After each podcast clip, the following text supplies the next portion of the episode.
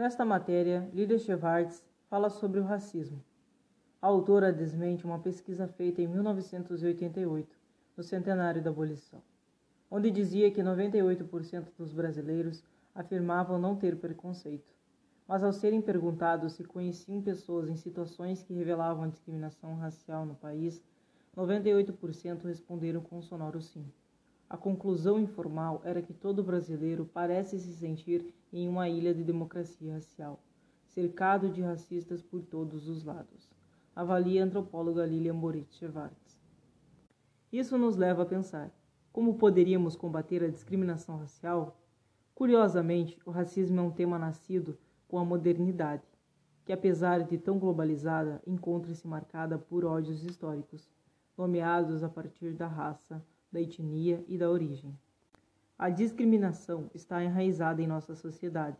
O processo para combatê-la já começou há um bom tempo e obteve grandes avanços, mas a caminhada é longa.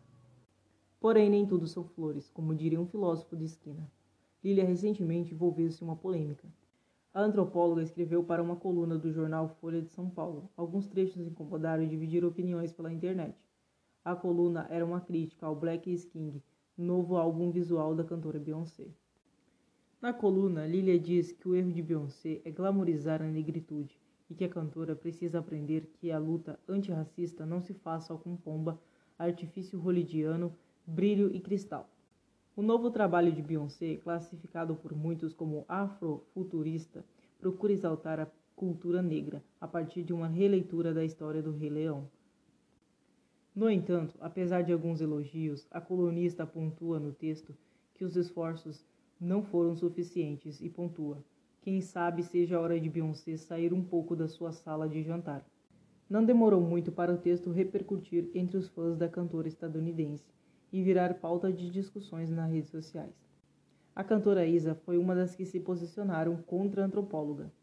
Eu preciso entender que privilégio é esse que te faz pensar que você tem alguma autoridade para ensinar uma mulher negra como ela deve ou não falar sobre o seu povo.